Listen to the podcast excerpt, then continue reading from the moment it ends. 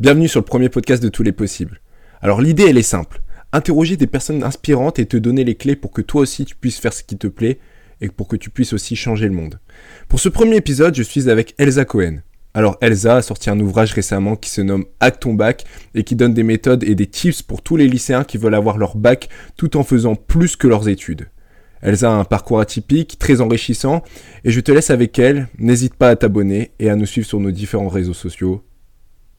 Bonne écoute. Salut Elsa, Salut Sam tu vas bien? Ouais, ça va super bien. Et toi? Bah impec.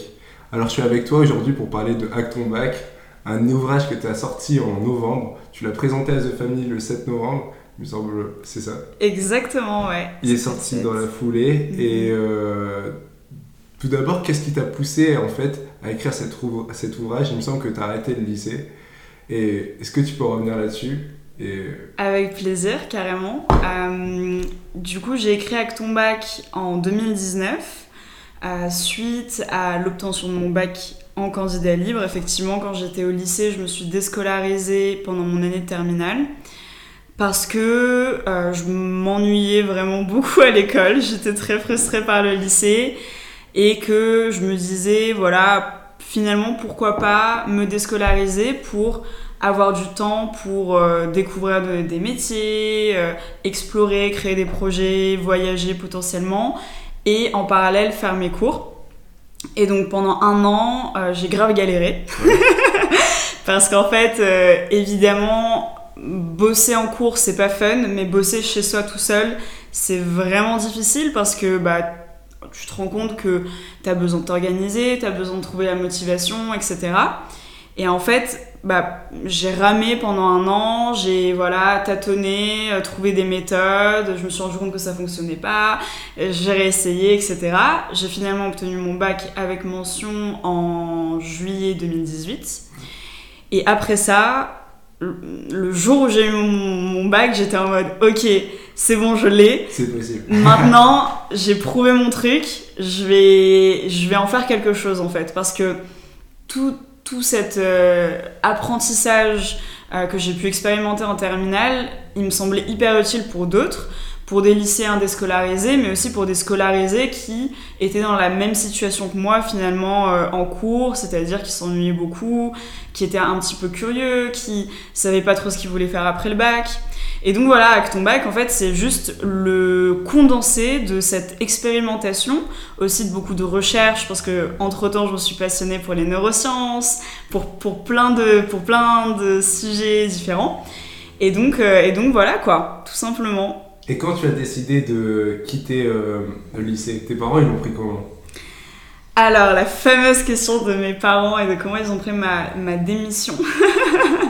en fait, à l'époque, euh, j'étais vraiment hyper, euh, hyper déprimée par les cours. C'était vraiment dur comme, euh, comme période pour moi. Et j'étais pas en échec scolaire, tu vois. Je, m'en sortais, je redoublais pas, etc.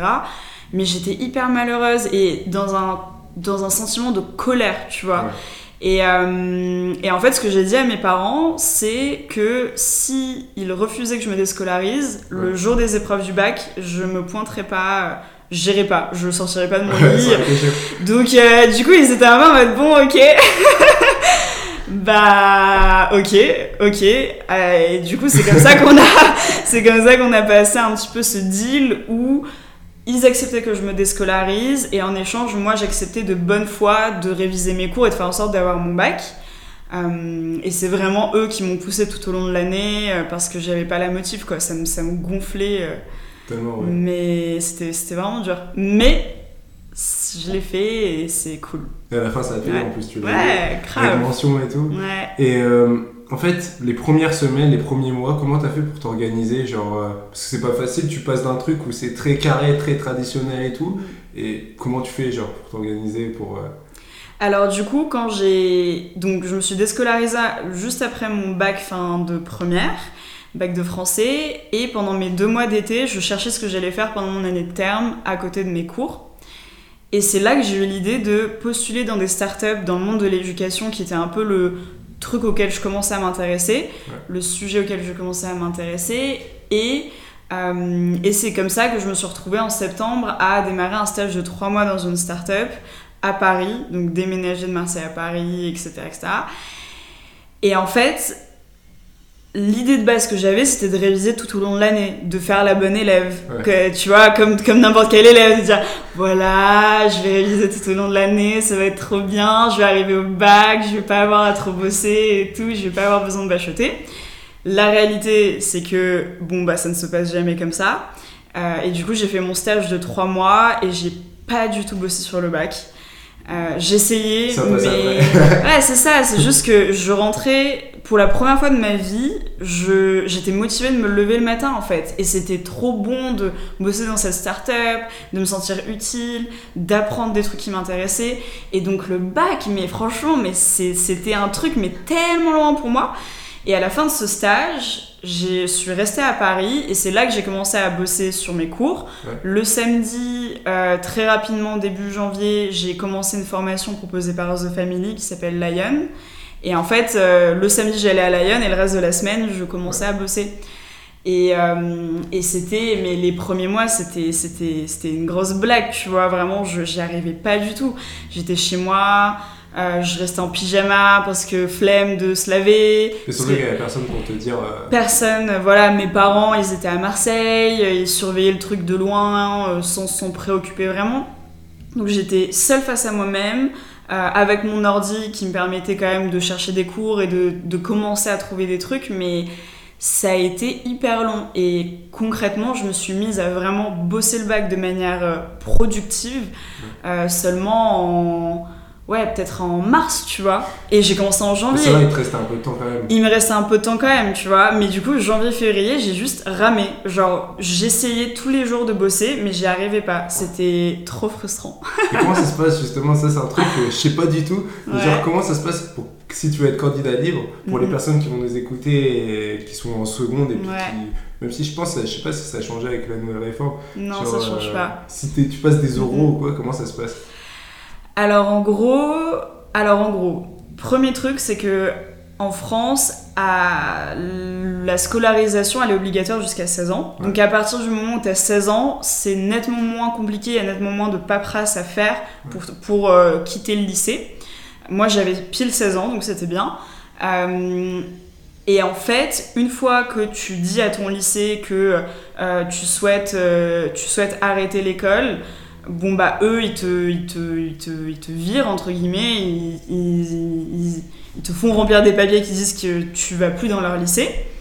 Et à partir de ce moment-là, bah, as plusieurs options. Tu peux t'inscrire au CNED, qui est le centre de formation euh, public qui permet aux élèves déscolarisés, euh, c'est censé aider les élèves déscolarisés à euh, suivre les cours à distance. Dans les faits, euh, c'est exactement les mêmes problèmes que tu peux retrouver au lycée. Les cours sont hyper théoriques, euh, les méthodes sont pas adaptées aux élèves déscolarisés, les profs sont absents. Euh, du coup, moi, j'ai fait trois mois de CNED et j'ai arrêté. C'est en janvier-février, j'ai essayé de bosser avec le CNED, mais j'y arrivais pas parce que c'est. c'est, Des cours de 100 pages et tout. Ah là là, mais c'est horrible, quoi, vraiment, mais c'est, c'est pas du tout adapté. Et du coup, c'est là où je me suis mise vraiment que sur des startups euh, qui proposaient des cours en ligne, Cartable, School Move, etc.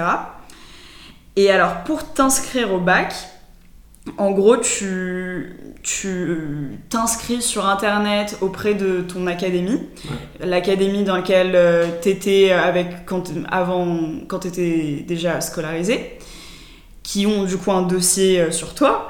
Et euh, tu t'inscris genre en novembre pour juin.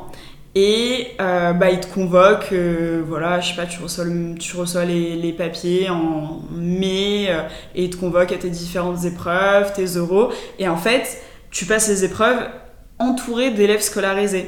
Moi, mes épreuves écrites, je les ai faites euh, entourée de j'avais c'était trop marrant du coup je suis revenue à Marseille pour faire les épreuves et j'étais avec tous mes potes euh, du lycée euh, ah t'es encore là ils ont ouais c'est ça.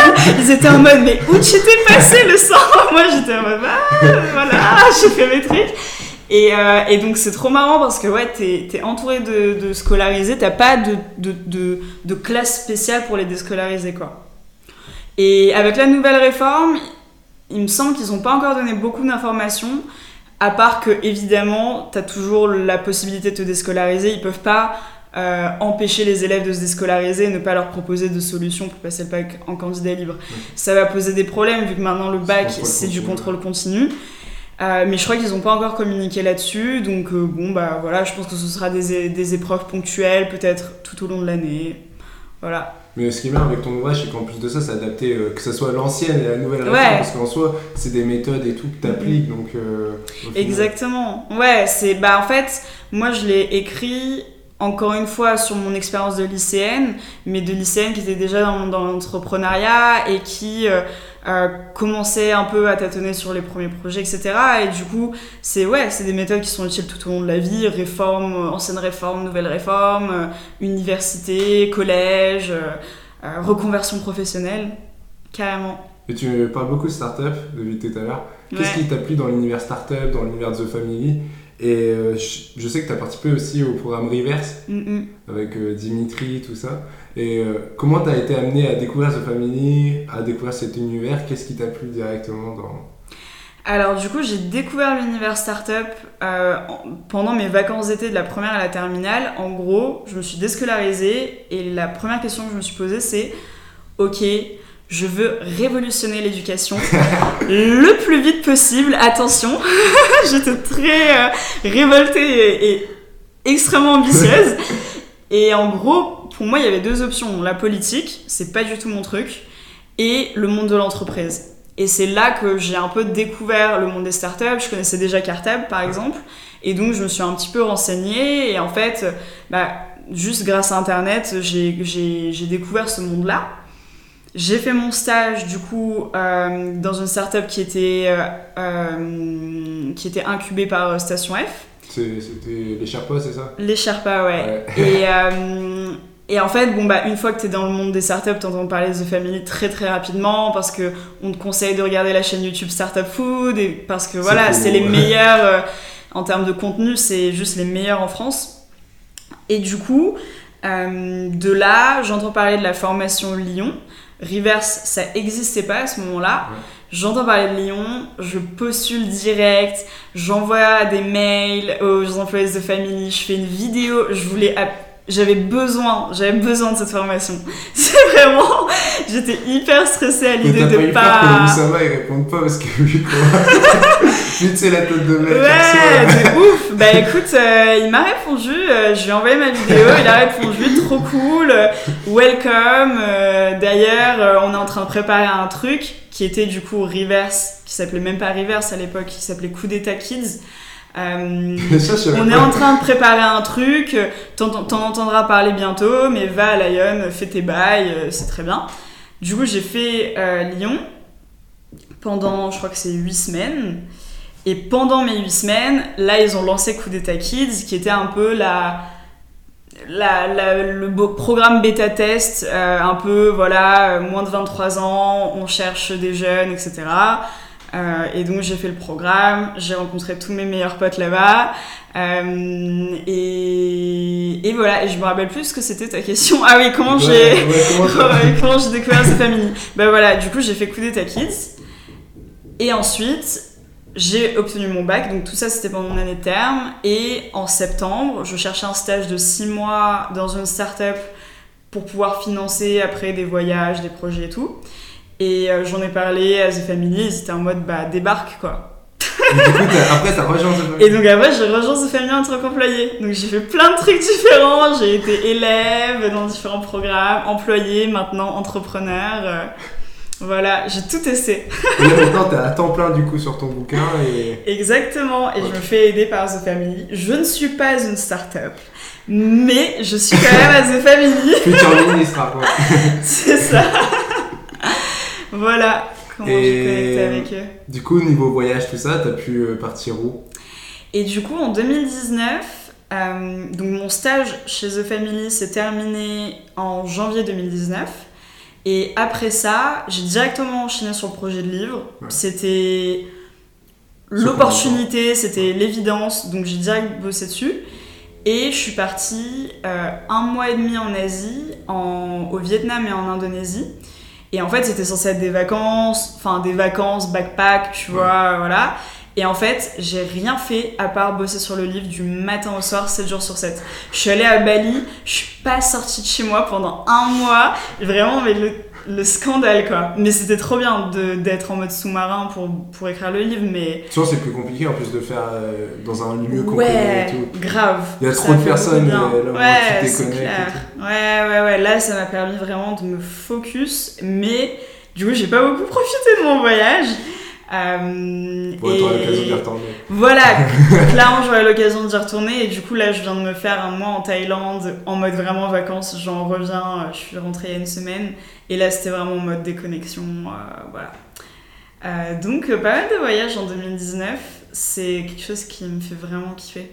Ça, c'est un truc en plus que t'avais pas du coup euh, pendant les périodes scolaires et tout, où t'es bloqué, tu peux pas bouger. Ouais, de ouf. Bah, tu peux pas gérer ton emploi du temps comme tu le souhaites et dès que tu t'absentes, euh, tes profs euh, sont pas contents, ce qui est normal. Enfin, il y a, il y a des règles, euh, c'est pas pour que tu les suives pas. Si tu Ouais, les suis ça. pas, c'est que t'es un rebelle et dans ce genre de système, on n'aime pas les rebelles, quoi. C'est change de lycée direct. euh. Ouais, exactement. Mais du coup, ouais, c'était vraiment. En fait, euh, ouais, le voyage, c'est vraiment un des trucs qui me fait le plus kiffer au monde. Et donc, euh, c'était l'une des raisons aussi pour lesquelles je voulais me déscolariser. Tu t'intéresses beaucoup à tout ce qui est digital nomade et tout, genre euh, Grave, complètement. Je, j'avoue que je suis devenue un peu allergique au terme, euh, à l'expression digital nomade. Malheureusement, elle est devenue un peu dégueu, je trouve, euh, cette, euh, cette expression. Mais le concept est trop stylé. Enfin, ouais, grave. Moi, j'adore voyager et pouvoir bosser de l'étranger. Je trouve que c'est trop cool. Mm, mm. Et euh, pendant que, en fait, parce que avec ton bac, c'est du coup une, un livre plus une communauté. Ouais. Genre avant de, avant de d'écrire ton livre, tu t'es t'as d'abord constitué la communauté, c'est ça? Euh, pas vraiment, non. En fait, Acton Bac, à la base des bases, euh, c'était censé être un petit e-book, euh, vraiment un truc pas du tout, enfin pas du tout, pas très ambitieux, euh, un peu un side project que j'ai fait pendant l'été juste après mon bac. Ouais. Et en fait, euh, je le sors, le e-book, enfin je sors une partie du e-book et euh, je me rends compte qu'en fait c'est complètement absurde de- d'écrire un e-book pour des lycéens parce que les lycéens euh, bon bah ils achètent pas de e-book quoi. Enfin la majorité c'est Genre c'était un choix où... alors le livre physique pour le coup j'avais des bonnes des bons arguments des ça m'a semblé assez euh, évident. Mais voilà le e-book vraiment j'étais en mode mais putain mais en fait ça n'a aucun sens.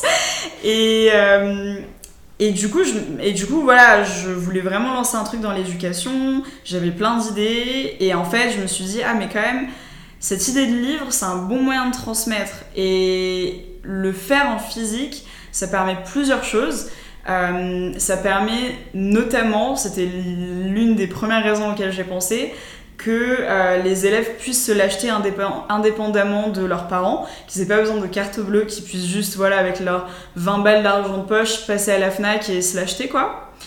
Euh, et je trouvais aussi intéressant le fait que finalement, en fait, quand t'es au lycée, tu, tu généralement t'aimes pas trop le lire, Ouais. mais t'as quand même beaucoup de bouquins à lire. Donc t'es dans cet univers-là, mais qui a un peu un truc euh, que l'école t'a imposé, donc qui te fait pas trop kiffer. Et je trouvais ça vachement marrant de surfer sur cette vague où finalement je- j'essaie de rendre le livre cool. Et j'utilise les codes internet, ça s'appelle Hack ton bac.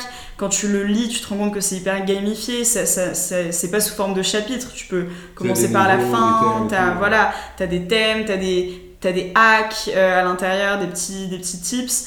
Euh, et du coup, je trouvais ça voilà, assez marrant de désacraliser en fait ce, cet objet. En plus, en, je trouve qu'en France particulièrement, on a ce truc-là où voilà, un livre, faut en prendre soin, faut... c'est, un truc sp- spécial, tu vois. Bah, Acton Back, ça l'est pas. C'est l'inverse. C'est un, un cahier de brouillon, le truc, en fait. Surtout les e-books, en vrai, il n'y a pas beaucoup de personnes qui lisent de... Enfin, à part si t'as une Kindle ou quoi. Ouais, mais grave, ouais, de ouf. Moi, je suis une grande lectrice de e-book, mais c'est vrai que je suis une putain de minorité. En plus, en France, enfin, c'est vrai qu'on n'est pas, On est Ouais. trop... euh, on n'a pas encore, euh, on pas encore passé le pas du, du e-book, ouais, clairement. Et tu lis plutôt quoi, du coup? Et je lis plein de choses différentes. Ouais. Euh, je lis, alors, je lis des romans, Ouais. principalement des romans de Bernard Werber. qui est un mec que j'adore profondément. Donc là, en ce moment, je suis en train de terminer L'Empire des Anges de Bernard Werber. Je lis toujours plein de livres en même temps. Comme ça, j'ai toujours un livre en fonction de mon mood. Et donc, j'ai toujours une bonne. Une... J'ai toujours envie de lire, en fait. Donc, je lis ça, je lis. Euh, euh, je sais pas, là en ce moment, je lis un essai qui me plaît beaucoup qui s'appelle Les identités meurtrières. Je me rappelle plus du, du nom de l'auteur, mais euh, c'est hyper intéressant. C'est, il reprend pas mal de faits historiques et donc voilà, moi j'ai, je fais pas d'études, donc euh, les livres c'est quelque chose qui est hyper important pour moi parce que c'est ma manière d'apprendre de manière théorique, ce que j'aime, ce que j'aime, voilà, culture générale carrément. Euh, quand j'écrivais Acton Bac, je lisais des tonnes de livres sur l'éducation, les neurosciences, etc. Je lis euh, des trucs de. un peu de développement personnel, on pourrait dire. Euh, mais ouais, j'ai beaucoup de livres féministes.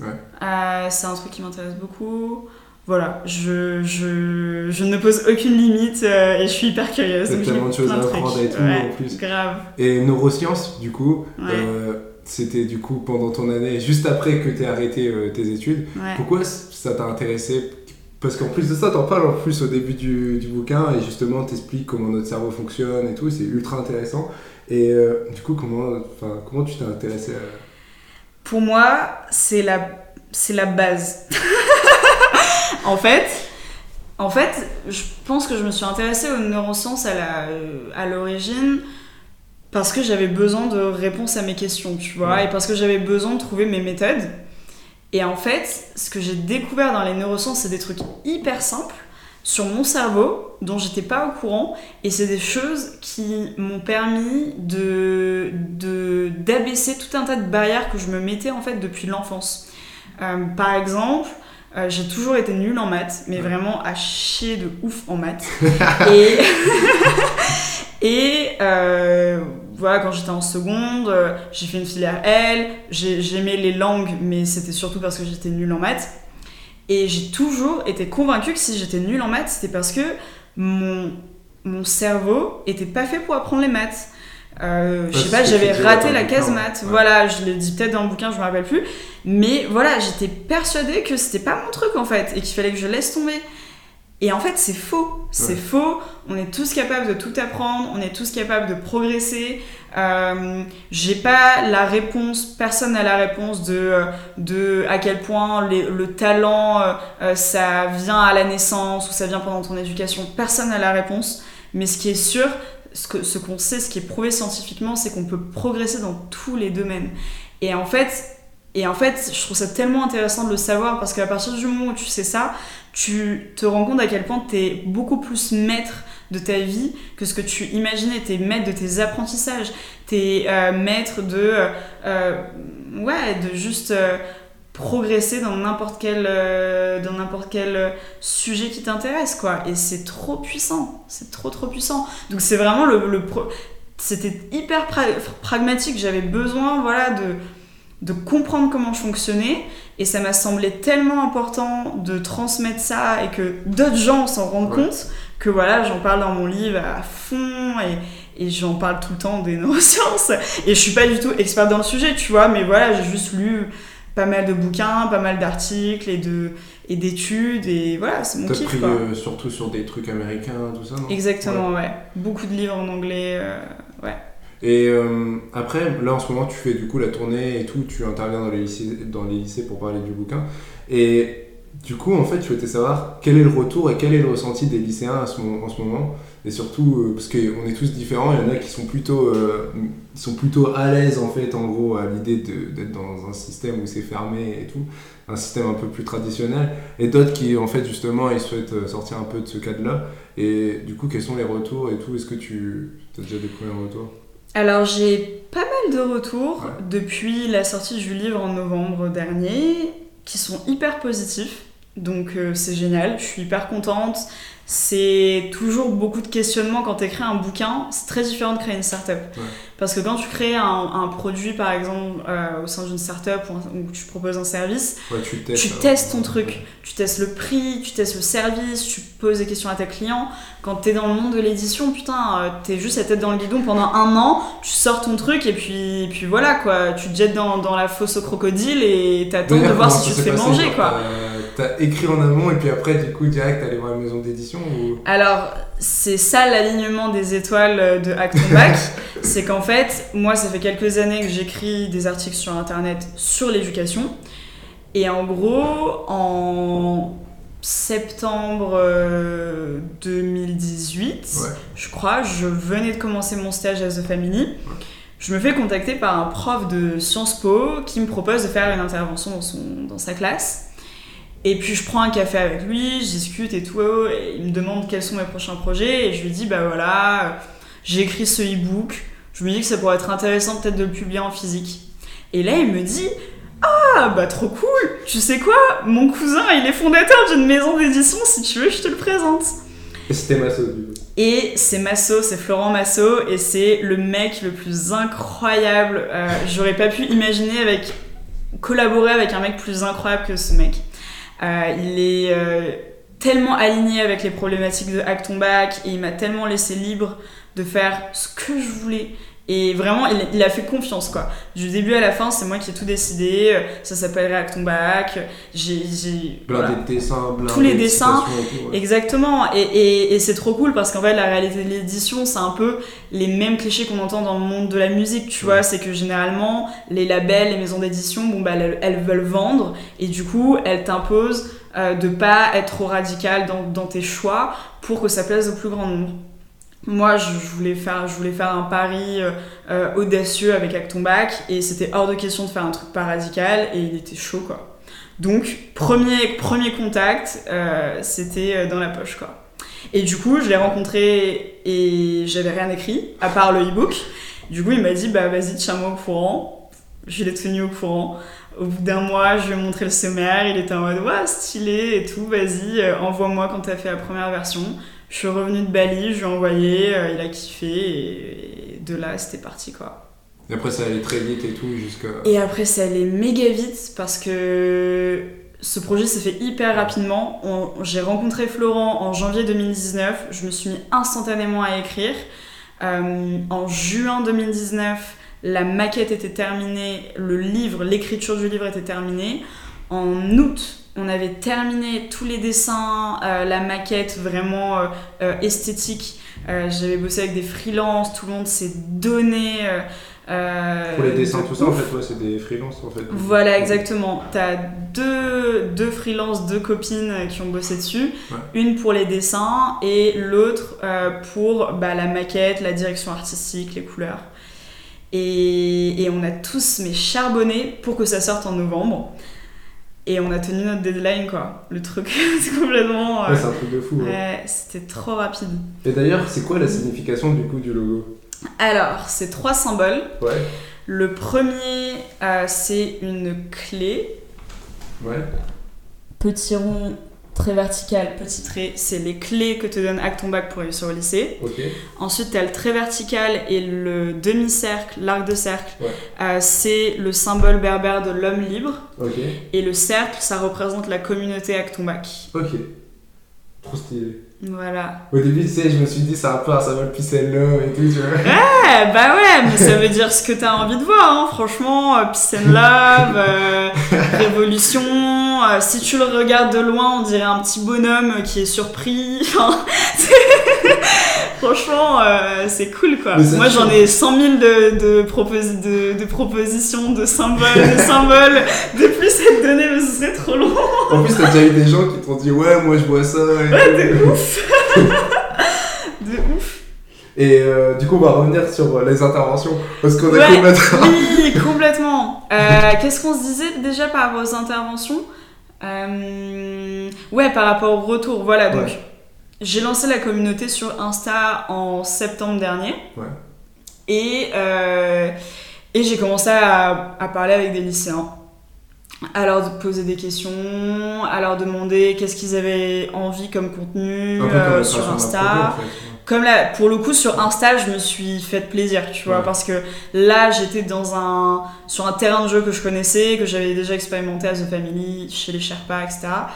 Et, euh, et du coup, j'ai parlé avec beaucoup de lycéens, puis le livre est sorti, les gens l'ont acheté, ils m'ont fait, j'ai eu beaucoup de, de messages de gens qui kiffaient trop, que ça a aidé, et lors de mes interventions, notamment une intervention que j'ai fait hier dans deux classes de lycée, euh, c'était trop cool parce qu'en fait, euh, bah, les gens, euh, les gens se, les élèves se reconnaissent dans le message, ils s'identifient au parcours, qui est pas, qui est hyper lambda. C'est juste, moi, je suis juste à la base une élève méga random qui se faisait chier au lycée, qui avait Ouais. aucune passion et qui savait pas ce qu'elle voulait faire après, après le bac.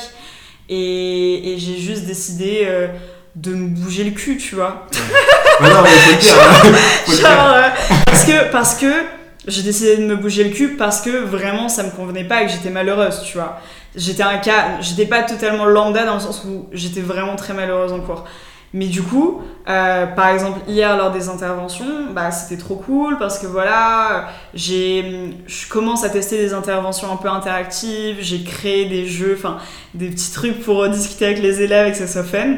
Et, euh, et à la fin, les élèves viennent me parler, euh, me posent des questions, me disent putain. euh, et ça, ça c'est très dur, le, le, le, le truc vraiment qui me frustre beaucoup, Ouais. euh, malgré Acton Bac, malgré voilà, tous ces trucs que, que j'ai fait dans l'éducation, c'est que toujours, j'ai quand un élève vient me voir pour me dire écoute Elsa, je me reconnais dans ton expérience, je suis déprimée en cours, j'ai envie de me déscolariser, je sais pas quoi faire de ma life, bah j'ai pas vraiment de solution à leur proposer, tu vois. C'est-à-dire que moi, Acton Bac, je l'ai écrit en me disant si j'avais eu ce livre, peut-être que j'aurais réussi à rester en cours. Ouais. Mais peut-être pas, parce qu'un livre c'est hyper utile.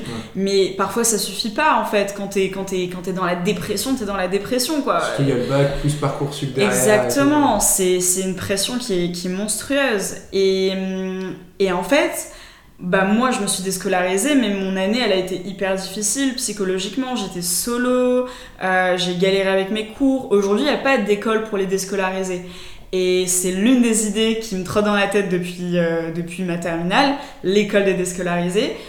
Peut-être que je le ferai un jour, peut-être pas, euh, c'est dans un coin de ma tête. En tout cas, voilà, aujourd'hui, il n'y a rien, il n'y a aucune alternative au lycée, euh, au lycée traditionnel. Et donc, c'est peut-être 20-30% d'élèves qui se retrouvent, mais vraiment pas dans le système. Ils sont bloqués, quoi. Surtout que leurs parents ils vont refuser. Et voilà, exactement. Ouais, c'est hyper chaud. Mais après, il y a plein de solutions, genre à bac 42, après, pour les Voilà, pas- Après le bac, ouais.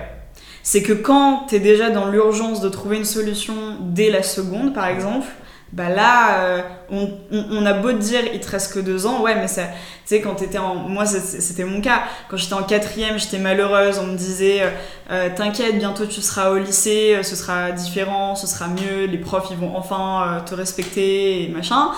J'étais en troisième, c'était relou. Ensuite, je suis arrivée en seconde, on m'a dit ça va, il te reste que trois ans. Après, c'est l'université. Ah tu vois, et voilà, Au final, au final, ouais, au final c'est long et c'est dur, enfin, voilà quoi.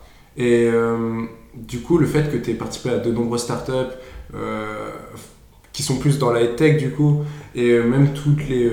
Il y a Iconoclast qui est aussi à The Family et tout, il y a plein de concepts ultra stylés là-dessus dans le milieu de la tech. Et justement, qu'est-ce qui différencie du coup une euh, tech de ce que propose déjà l'éducation nationale? En fait, la différence entre une startup EdTech et l'éducation nationale, ça ça n'a pas de rapport avec l'éducation, c'est plus la politique vs les entreprises. Et en fait, la... ce qui fait que les startups euh, peuvent proposer des concepts qui sont radicaux, qui sont nouveaux, qui sont voilà, c'est cette flexibilité de euh, pas de bureaucratie, euh, de euh, bah, utilisation d'internet, de enfin tu vois, de, de, de juste voilà, on a un problème, on le règle et en politique. En tout cas, de ce que je comprends de la politique, Mm. tu peux pas faire ça. Tu peux pas si, tu vois, parfois on me dit, ouais, Elsa, tu vas finir ministre de l'éducation nationale, mais moi je veux pas, Merde, tu vois. C'est, c'est, c'est, mais ouais, mais le truc c'est que, enfin, je peux pas imaginer euh, être assise à un bureau et pas pouvoir tester des trucs et pas pouvoir être en contact avec les élèves et leur proposer, monde, tu fait, vois. C'est Ouais. ça, c'est juste, c'est- les process ils sont tellement longs et, hum, et je pense que c'est ça le problème de l'éducation nationale, peut-être encore plus que des autres euh, branches de la politique, euh, c'est que l'éducation nationale, on, appelle ça le mammouth du gouvernement, c'est pas pour rien, c'est parce que on arrive à rien à faire. Et cette réforme du baccalauréat qui sort cette année, euh, elle, est, bien belle, mais elle est pas du tout radicale. Ça, change la forme, ça change pas le fond. Et, euh, et c'est hyper problématique, et c'est ce qui fait que voilà, Iconoclast, Adatex School, euh, bah, eux ils débarquent, c'est des meufs hyper.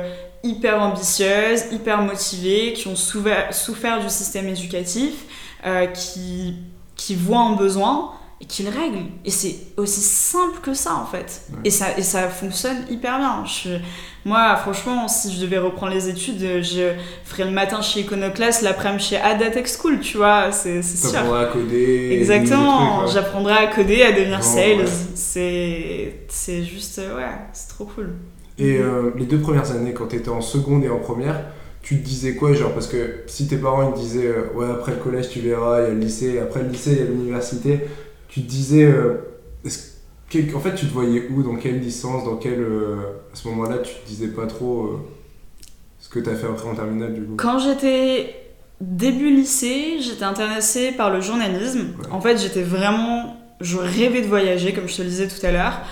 C'est un truc que j'ai depuis très très jeune, le, ce désir de voyager euh, et de découvrir de nouvelles cultures, etc.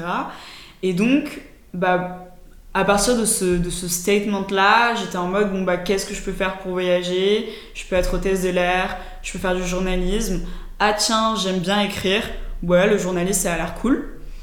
Et en seconde, j'envisageais même de faire Sciences Po. Et puis après, je me suis rendu compte que. en fait, le truc, c'est que quand t'es au lycée, tu vis tellement dans une bulle Ouais. que tu te rends pas compte de ce que c'est Sciences Po, tu te rends pas compte de ce que c'est que le monde du travail. Et donc, tu écoutes tes potes parler de trucs, et puis il suffit qu'un de tes potes, euh, duquel t'es un peu admiratif, dise Ah, j'ai envie de faire Sciences Po parce que lui-même a entendu ses parents dire que Sciences Po c'était bien, et d'un coup t'as envie de faire Sciences Po, tu vois. Et moi, j'étais pas du tout scolaire, je l'ai jamais été, mais pendant, pendant six mois, j'avais trop envie de faire. Sciences Po, tu vois. Je me rappelle, je suis allée au salon de l'étudiant, parler à des étudiants de Sciences Po, j'avais trop tripé quoi. Et surtout qu'en plus, ils te vendent du rêve, ils te disent, ouais, Sciences Po, c'est pas les clés. euh, Ouais. Bah ouais, grave. Franchement, Sciences Po, je pense que c'est une école qui m'aurait assez plu si j'avais été scolaire. C'est, ça a l'air sympa ce qu'ils étudient à Sciences Po, c'est très large. en troisième année après euh, de voyager. Voilà, et- exactement. Mais bon, la vie en a voulu Ouais, autrement. Tu décides pas toujours de tout. Exactement. Et puis, je suis, enfin, voilà, je, je suis hyper, enfin, au fond, au fond, c'est ce que je, je te disais un peu tout à l'heure, c'est que là, aujourd'hui, euh, je choisis très précisément ce que j'ai envie d'apprendre à travers les livres, à travers les expériences euh, entrepreneuriales que je choisis de développer. Donc, au fond, Sciences Po, c'est bien, je pense, quand tu euh, quand as envie d'explorer que tu es intéressé par plein de choses différentes et que et, et ça te propose un- une sorte de cadre en Ouais. plus de te donner un diplôme qui est hyper important pour dans certains dans certaines euh, dans certains secteurs Euh, et donc c'est trop cool moi je le fais avec les livres c'est très bien aussi quoi Surtout que, en fait, en plus de ça, là, t'as une culture, euh, enfin, très pluridisciplinaire, mais c'est pas général, quoi. Genre, euh, ouais pas- exactement ouais, j'arrive à être assez enfin je vais pas dire que je suis experte enfin pas du tout je suis pas experte du tout dans tous les sujets qui m'intéressent mais effectivement j'ai des petits euh, des petits kiffs sur des sujets très très précis et je peux me permettre de les assouvir sans balayer toute la Et du coup, là, quelles sont les prochaines étapes Qu'est-ce que tu vois dans les prochains mois et tout, euh, avec Acton Bac notamment Alors, avec Acton Bac, c'est euh, pas mal de promotions et d'interventions en lycée. Ouais. Donc en gros, euh, concrètement, voilà, je vais faire un tour en France de lycée, de séances de dédicace. Euh, je continue à animer la communauté sur Insta. en juin, c'est le bac, donc je vais être à fond. Je vais. Je sais pas encore exactement. Pour les personnes qui ont bachoté à un max. Voilà, j'ai trop, j'ai trop envie de proposer des trucs, tu vois, je sais pas un petit, euh, un petit bootcamp, euh, bachotage, tu vois, euh, le samedi as the family. je sais pas, il y a plein de trucs à faire. On va voir comment ça se passe. et, et, à part ça, écoute, je suis en phase de pleine, je suis en pleine phase d'exploration. je me, là, en 2020, c'est assez marrant parce que j'ai plein de trucs très nouveau qui m'intéresse. Euh, en 2019, en fait, j'ai trop bossé sur Acton Bac. J'ai. En fait, en 2019, j'ai passé. J'étais 7 jours sur 7 à The Family. Le week-end, j'étais à The Family pour bosser sur Acton Bac. Le soir, je restais jusqu'à minuit à The Family pour bosser sur Acton Bac. Et c'était trop cool. Euh, j'ai grave, je me suis grave permise de d'aller dans ma passion à 200%, mais je l'ai aussi fait, je m'en suis rendu compte avec le recul, parce que je me mettais une pression de malade et que je me disais euh, que euh, euh, sinon les gens m'en voudraient presque. Enfin, tu vois, il y a tout ce truc-là où t'as le regard des autres et tu te dis putain, il faut que je me donne à 2000%. Surtout si t'as annoncé que tu vas faire un truc. Surtout si t'annonces que tu le sors en novembre. voilà, je me mettais la pression par rapport à novembre. Et en fait, fin novembre, le livre sort et je me rends compte que je suis. je suis j'ai tout donné jusqu'au 7 novembre, jour de la sortie du livre, et je pensais que ce serait terminé, tu vois. Mais non, parce que j'ai toute la promotion dont je dois m'occuper maintenant. Et j'étais complètement vidée, complètement pas du tout déprimée, mais tu vois, dans un truc où juste épuisée, tu vois. Impossible de se lever le matin, euh, genre gavé de tout. du coup, là, j'ai décidé de partir en Thaïlande un mois et de me poser et de déconnecter bien de Acton Back et là, je reviens et je me dis, ok, bon, j'ai plus envie de faire la même erreur. C'est trop cool de plonger dans sa passion, de le faire à fond. C'est un truc, je pense, qui va me suivre. Mais je veux plus le faire pour les autres. Il faut que, enfin, faut, faut arrêter avec ces trucs-là, quoi, à un moment. Et, et du coup, l'une des révélations que j'ai eues en Thaïlande, euh, c'est le côté. Euh, finalement, moi, ce que, ce que j'ai voulu faire, désolé, c'est un peu monologue. Euh, non, non, t'inquiète, t'inquiète. Euh, avec Acton Bac, l'une des envies que j'avais, qui est très liée à ma propre expérience, c'est d'aider les élèves à s'épanouir et donc, euh, de fait, à moins souffrir. Et j'ai tout un truc, un, profond intérêt sur les traumas et, et une sensibilité à ça, très forte. Et en Thaïlande, je me suis formée euh, aux soins euh, à travers une pratique euh, traditionnelle en Thaïlande qui s'appelle le massage thaï. Et donc c'est une médecine là-bas, c'est très différent de ce qu'on peut imaginer en Occident quand on parle de massage. C'est un truc où tu t'y vas pas pour te faire pour te relaxer, tu vas, tu souffles pendant deux heures, le mec te défonce. C'est un peu comme l'ostéo. Quand j'en parle, on me dit ah ouais c'est comme l'ostéo, ouais c'est sûrement comme l'ostéo. T'imagines le truc qui te voilà. pique et tout. C'est voilà, c'est un, un, peu voilà. Ah ça horrible. Et, euh, et en fait je me suis formée à ça avec une, une dame incroyable, une taille, de ouf, bref.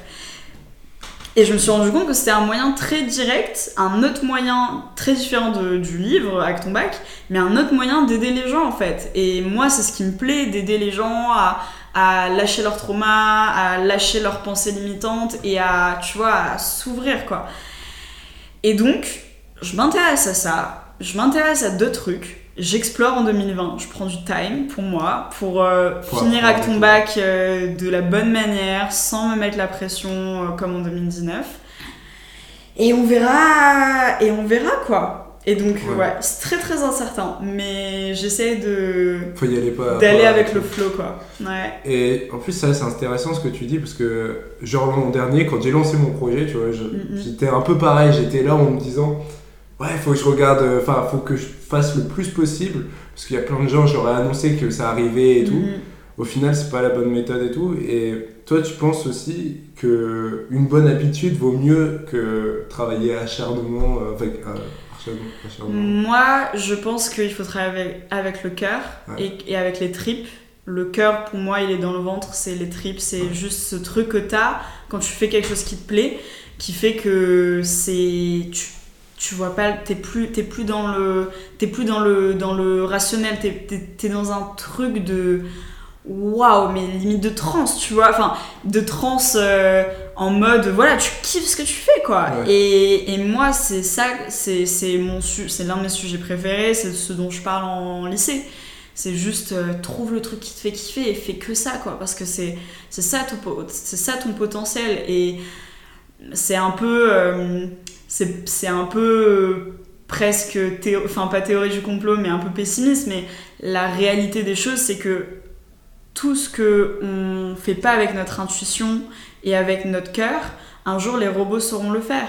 Et notre force en tant qu'humain, en tant qu'être vivant, euh, doté du, de nos capacités et de notre cerveau, c'est l'intuition. C'est pas le fait d'être hyper productif. C'est du bullshit. C'est ça que j'ai compris en Thaïlande. L'hyperproductivité, moi j'y crois plus du tout. C'est un. C'est Tu dois c'est- dormir c'est- 8 heures. et c'est tout, bien beau, ouais. mais enfin, en fait, si tu si t'écoutes ton corps, ça suffit quoi. Ton corps, il sait mieux que ces grands gourous de la, de la productivité, ce dont t'as besoin en T'es fait. pas fan de Miracle Morning et tout. Je suis pas du tout fan de Miracle Morning. Je, je déteste ça. Réveille-toi à 4 heures. Voilà, je te le dis, je c'est pas si ça fait en fait c'est comme tout, c'est Ouais. comme le dévelop- développement personnel, tu vois. Si ça aide les gens, pourquoi pas? Mais moi je pense que c'est encore des barrières que tu te mets. Miracle Morning, tu t'imposes un truc qui est hardcore quoi. Enfin, je veux dire à quel tu vois, non mais c'est vrai. Enfin, je veux dire j'ai abandonné. hein. mais bien sûr, mais en plus, enfin, ouais, évidemment, si tu te couches à 21h, tu peux te réveiller à 5h. Enfin, tu, tu as suffisamment de sommeil, c'est cool et tout. Mais quel sens ça a de dormir 4 heures par nuit quand t'as besoin de plus Genre, euh, tu, tu, tu veux que ton cerveau il marche ou tu Ouais. veux euh, tomber en dépression, quoi Genre, Surtout, Je c'est ouais. Franchement, Miracle Morning, c'est vraiment, euh, je pense, pour. Je veux pas faire de généralité, mais je pense que la majorité des gens, ils, ils ont pas, ils sont pas, ils sont pas prêts à, se mettre dans ce rythme-là, tu vois, et c'est fine. Puis ça sert à rien en plus. Mm. genre, tu t'enlèves un côté social et tout. Genre, bah ouais, c'est pas très.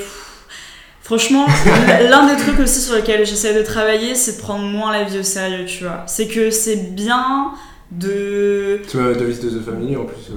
euh, La fête est une affaire sérieuse. Ouais, exactement. The Family, ils sont à fond là-dedans. C'est que c'est beau, c'est bien beau d'essayer de s'organiser, d'essayer de s'imposer des règles. Et parfois, ça fait vraiment du bien de, de mettre des règles dans sa vie.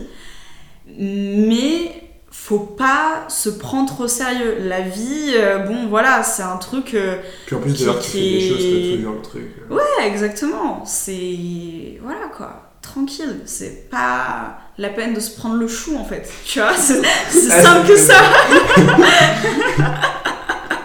J'avais plus Ma philosophie dit arrêtez de se prendre le chou. avec Miracle Morning, avec tous ces trucs de développement personnel à la noix. Mais surtout bon, qu'en fait, le truc, c'est que c'est ultra à la mode et tout. Et... Ouais. Et en fait, ce qui est ouf, c'est que le, le Miracle Morning, comme tous ces concepts du moment présent que tu as dans le développement personnel, Ouais. c'est des trucs qui te font croire que tu peux changer immédiatement et que tu peux arrêter de souffrir, que tu peux devenir quelqu'un de parfait, Mais en fait, tout, ouais. riche, parfait, sans défaut, tu vois. Et c'est un putain de mythe. Et c'est pour ça que je dis, voilà, faut arrêter de se prendre le chou. C'est que on, on ne peut pas devenir parfait, on ne peut pas euh, être 100% du temps dans le moment présent, on ne peut pas toujours être dans la bienveillance avec soi-même, parce que parfois la vie fait yesh. Et en fait, être dans le moment présent, c'est accepter parfois les émotions négatives et c'est accepter parfois on a besoin de faire la grasse mat et c'est pas se prendre la tête parce qu'une fois on s'est pas réveillé à 5 heures quoi. Voilà, Après mon petit coup de gueule contre le développement personnel, ça c'est fait. Mais c'est cool parce que, genre, Valentin, il avait dit un peu le même truc. Genre, Ah il ouais. est pas trop trop fan Ouais, du développement personnel. ouais. Bah je trouve qu'il y a des trucs vachement intéressants, tu vois, moi qui m'aident euh, là-dedans, mais j'aime pas le développement, développement personnel radical. J'aime cette idée de travail sur soi-même. Je trouve ça hyper important de, effectivement, voilà, observer euh, ce qui se passe dans, notre mental, de euh, faire des activités qui nous font revenir au corps, qui nous font genre juste reconnecter à notre intuition. Ça, j'y crois profondément. Le reste, c'est méga, c'est du marketing en fait. Le truc, c'est que, admettons, par exemple, un lycéen, genre, euh, il arrive en seconde, Mm, ça lui plaît pas du tout le lycée et tout ça. Il voit des vidéos de développement personnel, tout ça, il est pas. Ah, mais c'est un fléau, Parce que maintenant, ça touche de Ah, plus en plus. euh. C'était d'abord les étudiants, maintenant ça touche Ouais. aussi les lycéens. Et Moi, ça me fait trop bader. Ça me fait flipper de ouf. Non, mais c'est un autre moyen de te, de, te, de te faire devenir un robot, quoi. Tu vois. C'est la réalité, hein. C'est. surtout que le, le problème, c'est que les gens, ils ont pas tendance à faire euh, aussi ce qu'il faut à côté pour. euh, Ouais. Tout Ça à de s'organiser en fait si Tout tu t'as pas un objectif derrière. En fait, c'est exactement ça. C'est qu'aujourd'hui, le problème du développement personnel, c'est qu'on te fait croire que tu peux, faire du dé- tu peux te développer personnellement de manière superficielle. Le développement personnel, ça marche quand tu vas en profondeur et quand tu, tu prends le temps. Et, et, et c'est pas en six mois que tu, tu changes, en fait. C'est en, c'est en des années d'autodiscipline, de pratique.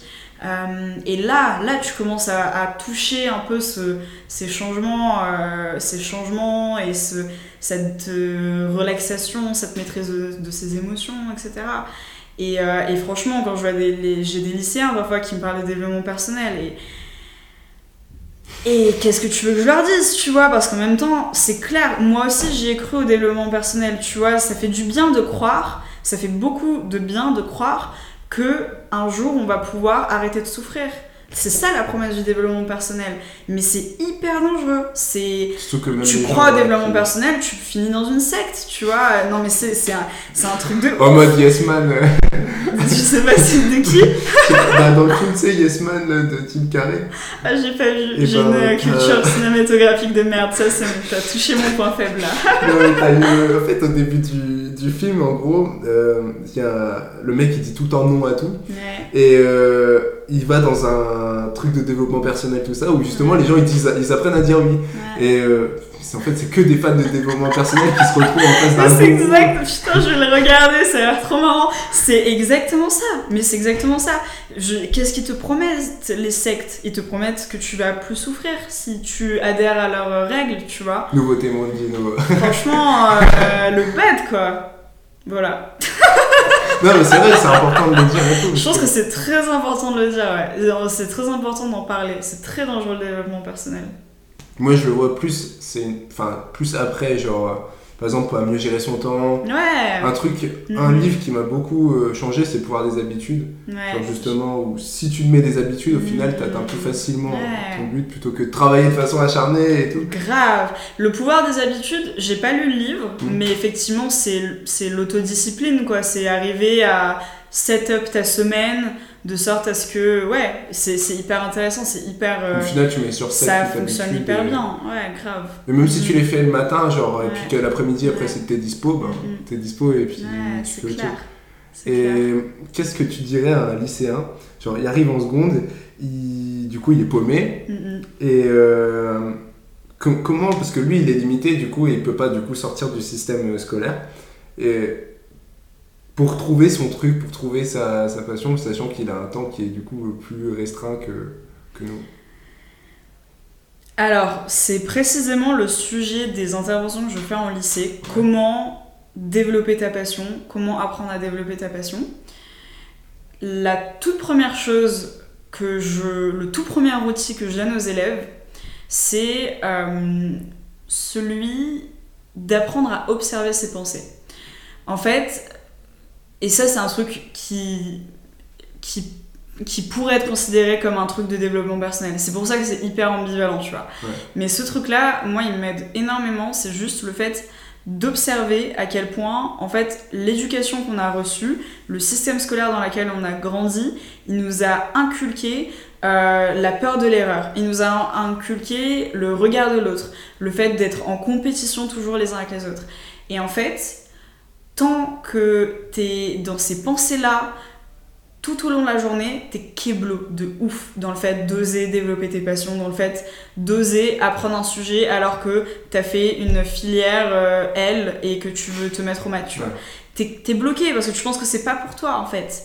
Et, euh, et du coup, bah, le, le truc que j'encourage les élèves à faire, c'est d'observer ce flot de pensées continues qu'on a tout au long de la journée, euh, de pensées qui souvent sont hyper dévalorisantes et hyper bloquantes tous ces films qu'on a tendance à se faire où on se dit oh putain là euh, bah c'est sûr je vais échouer je, vais je vais monter sur scène je vais me ridiculiser tout le monde va se moquer de moi parce qu'en fait une fois que tu te rends compte que tu te flagelles toi-même tout au long de la journée t'as déjà fait un pas, mais qui est énorme. Et t'as pas vraiment besoin de faire beaucoup plus. C'est déjà un truc de libération euh, qui, est, qui, est, qui est oufissime en fait d'en prendre conscience. Tout premier truc. Et ensuite, euh, ce que j'encourage les élèves à faire, c'est de suivre leur intuition, de se lancer dans des sujets de manière très instinctive. Euh, ils se réveillent un matin, ils veulent apprendre le chant, ils se mettent ils se foutent devant un karaoké sur YouTube, ils apprennent le chant, tu vois. Et, et, pour cela, lors de mes interventions, je parle de deux très bons amis à moi que j'ai rencontrés via Reverse, Yago et Ayoub, qui sont deux personnes qui m'inspirent beaucoup dans le développement de leur passion. Euh, Ayoub, par exemple, c'est un mec qui fait du e-sport, euh, qui est passionné de jeux vidéo depuis super longtemps, mais qui ne s'enferme pas là-dedans et qui apprend, mais tu vois, le chant par exemple, c'est Ayoub, tu vois. Un matin, il se réveille, il se met devant un karaoké, il apprend à chanter, tu vois. Euh, une autre fois, il décide d'apprendre le piano, il télécharge une appli, il va à The Family où il y a un piano, il trouve un endroit où il y a un piano, en l'occurrence The Family, il apprend le piano. Euh, et donc, juste, voilà, de ne pas se. de d'oser s'éparpiller, tu vois, d'oser tester des trucs. Tu le fais pendant deux heures, ça te saoule, bah c'est très bien. Tu sais que c'est pas ton truc et tu passes à autre chose, tu passes à la suite. Euh, ensuite, bon, bah, je parle de différents trucs, je parle du volontariat, le fait de d'aller, faire cet échange de bons procédés finalement et d'aller à la rencontre d'un professionnel qui vit de, la passion dans laquelle tu as envie de, te mettre. Euh, et euh, de lui proposer voilà, de ton temps en échange de pouvoir observer, de pouvoir lui poser des questions. Je parle du do it yourself. Yago, par exemple, il s'est passionné d'hydroponie à 6 mois. Bon, bah, il est allé à Monsieur Bricolage, il a acheté des gouttières, il, il, a passé 4 mois dans le garage de son grand-père, je ne l'ai pas vu pendant 4 mois. C'est bien possible, ouais, grave. Ouais, ouais, ouais. Et pendant 4 mois, tous les week-ends, il était dans le garage de son grand-père à bricoler son système d'hydroponie pour faire pousser son concombre, tu mm. vois. Et, et c'est ça, juste, c'est, tu vois, le faire, quoi. Juste le faire, oser. Et, et en fait, une fois que tu t'es débarrassé de toutes ces pensées limitantes, tout ça, ça vient extrêmement naturellement. Voilà. Et surtout que tu as tous les blocages, en fait, le truc, c'est parce que admettons, genre là, il monte son truc d'hydroponie, il y a déjà à côté, il y a Gricool et tout qu'ils font, et ils sont déjà à un stade avancé. Le problème, c'est qu'on voit que le stade avancé et on Exactement. et, en fait, et en fait, euh, euh, évidemment, Yago, il aurait pu s'arrêter euh, au bout de deux heures et se dire Ah bah, il y a Agricool qui le fait déjà, je vais pas le faire. Mais en fait, il le fait pas pour créer une, une, entreprise de taré. Il le fait pour lui parce qu'il kiffe. Et ça fait six mois que dès que je le vois, c'est un de mes meilleurs potes, dès que je le vois, il me parle d'hydroponie. Là, la semaine prochaine, je vais à Barcelone le voir et je vais passer la journée à l'aider sur son système d'hydroponie. C'est son kiff. Il le fait parce que c'est son kiff. Ça s'arrête là. Et Ayoub, c'est pareil. Ayoub, il apprend pas le chant pour, euh, pour, euh, pour faire une petite présentation à ses parents de chant. Il s'en balèque, il le fait parce qu'il kiffe, quoi. Et c'est ça en fait, le, la difficulté, euh, c'est que tout est, tout est, tout ce qu'on fait, mais vraiment c'est un truc de ouf, tout ce qu'on fait, à part quand on arrive à se libérer de ça, c'est il y a un truc avec le regard des autres. Il y a un truc où tu cherches la validation des, de ton groupe, de ta communauté, tu vois. des profs, de tes potes, de, de, tes collègues de travail. C'est hallucinant. Et quand tu commences à observer ce processus-là, c'est là que tu peux t'en libérer. Et euh, après, au niveau. Est-ce que tu penses. Parce que là, j'étais aux États-Unis, c'est une question, je sais pas si t'es déjà allé. Euh, j'y suis pas vraiment, j'y suis allée, j'étais toute petite, j'avais 2-3 ans, j'ai aucun souvenir. Est-ce que tu penses que c'est un cas particulier à la France, ce truc-là où on est. Euh, par rapport à l'état d'esprit? Ouais, ouais, tout ça. Euh, je pense qu'aux États-Unis, ils sont dans l'autre extrême. Euh, c'est hyper inspirant de rencontrer des Américains et de voir la facilité qu'ils ont de s'exprimer, d'être ambitieux, etc. Euh, je pense que dans, dans les échanges que j'ai pu avoir, dans les témoignages de genre qu'est-ce que c'était l'école pour moi en tant qu'Américain, euh, les retours que j'ai, c'est que c'est très superficiel. Donc c'est encore le regard des autres en fait, mais juste à un autre extrême. Euh, mais voilà, il y a des trucs à prendre. Je pense que je pense qu'en France, on, Je pense que tu vois, en France, on a peur du regard de l'autre, et aux États-Unis, on est obsédé par le regard de l'autre. C'est deux extrêmes qui sont aussi euh, néfastes euh, l'un que l'autre, en fait. Ok. Voilà. Non, mais en vrai, c'est intéressant. C'est, mais du coup, c'est, enfin, j'aimerais que la France s'inspire des, des Américains, du système éducatif Un truc américain, un peu plus light. euh, en mode plus light, tu vois, en mode inspiration, et qui, enfin, il y a tellement, il y a tellement de systèmes éducatifs dont on, on gagnerait beaucoup de s'inspirer. Dans, voilà. Et du coup, en France, enfin, vu qu'il y a plein de trucs qui fonctionnent pas et tout, quel est, enfin, vu que le système il est assez compliqué à changer, il y a peut-être des trucs qu'on peut intégrer déjà. Qu'est-ce que, enfin, admettons, tu serais, euh, tu serais ministre, qu'est-ce que tu intégrerais, sachant que tu peux, t'as des, enfin, Ouais. tu pourras pas tout changer. Imaginons que la bureaucratie n'existe pas, que je sois ministre. Euh, moi, il y a un truc euh, qui me paraît vraiment l'aberration en fait du système éducatif français Ouais. et qui est la base des bases pour moi, c'est les profs. Ouais. C'est qu'en fait, à partir du moment, je sais pas, genre si dans, dans, ta, dans, ton, dans ton histoire à l'école, t'as eu un prof qui était vraiment passionné par ce qu'il par ce qu'il t'expliquait, c'est obligé, c'est obligé tu kiffais sa matière et c'est obligé tu te rappelles encore de lui. Et en fait, pour moi, le fait d'être passionné par sa matière en tant que prof, ça vient par le fait de continuer à étudier tout au long de la vie. C'est qu'en fait, le système éducatif actuel, il part du principe que euh, les 25 ou les 23 premières années de ta vie, tu dois aller à l'école et tu dois apprendre des trucs théoriques. Et après, t'as plus jamais besoin d'apprendre. Mais quel genre de connerie c'est, tu vois? Enfin, je veux dire évidemment que tout au long de la vie, on a besoin d'apprendre parce que apprendre, ça, c'est, c'est stimuler sa curiosité, c'est prendre du plaisir. Et parce que c'est pas parce que euh, à 23 ans, euh, t'as un bac plus 5 que ça y est, tu connais la vie, tu vois. Enfin, je, enfin, je- enfin voilà quoi. Mais aussi, on a deux raisons, euh, diplôme et tout.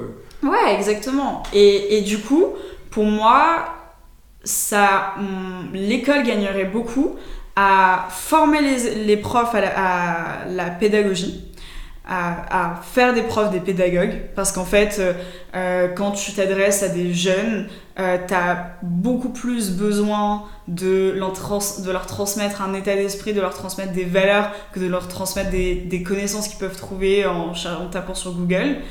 Euh, qui est aussi le grand paradigme qui fait qu'aujourd'hui euh, notre génération se fait chier en cours plus que bien plus que les autres générations Euh, et aussi parce que bah voilà en tant que prof si enfin je veux dire c'est des à- sauf exception t'as besoin de te sentir stimulé pour réussir à, transmettre à partager aux élèves ton kiff ta passion. Ça, devrait fonctionner comme ça en fait.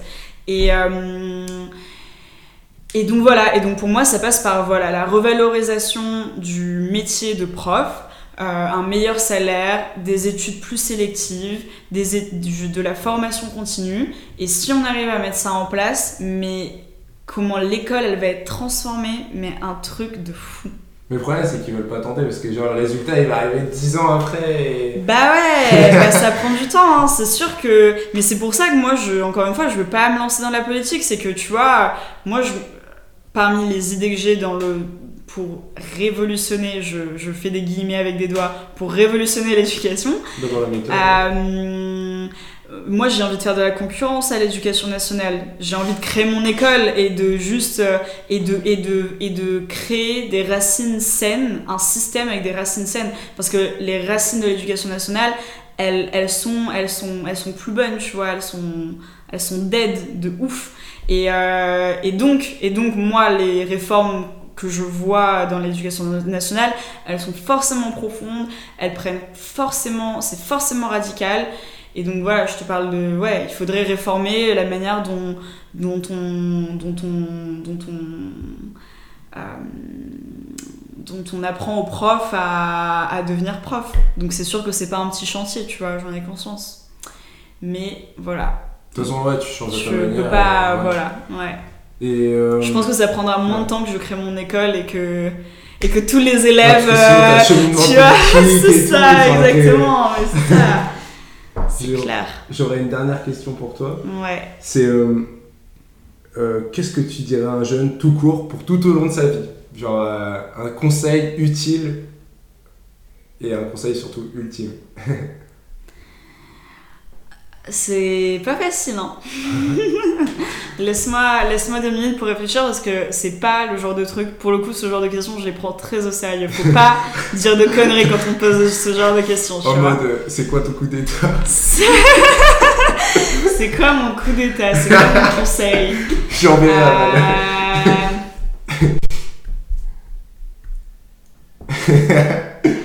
c'est vrai que c'est chaud. Bah, en fait, le truc, c'est que j'ai pas un conseil, tu vois, j'en ai 50. C'est ce dont on parle depuis le début de, de ce podcast. C'est faire ce travail intérieur qui te permet de te libérer du regard des autres euh, et qui te permet d'oser être toi-même et d'oser libérer ton potentiel et d'oser exprimer toute ta complexité qui fait de toi un individu unique Euh, ouais, c'est ça. C'est ça. Et acheter Acton Bac aussi. Et acheter Acton Bac, évidemment, parce que, parce que euh, c'est. Ouais. Je pense que ça peut être utile au lycéen. Ouais, carrément. Bah, merci beaucoup à toi, Elsa. Merci beaucoup, c'était trop cool. Merci beaucoup à toi d'avoir écouté ce podcast. Je remercie Elsa de m'avoir accueilli à The Family.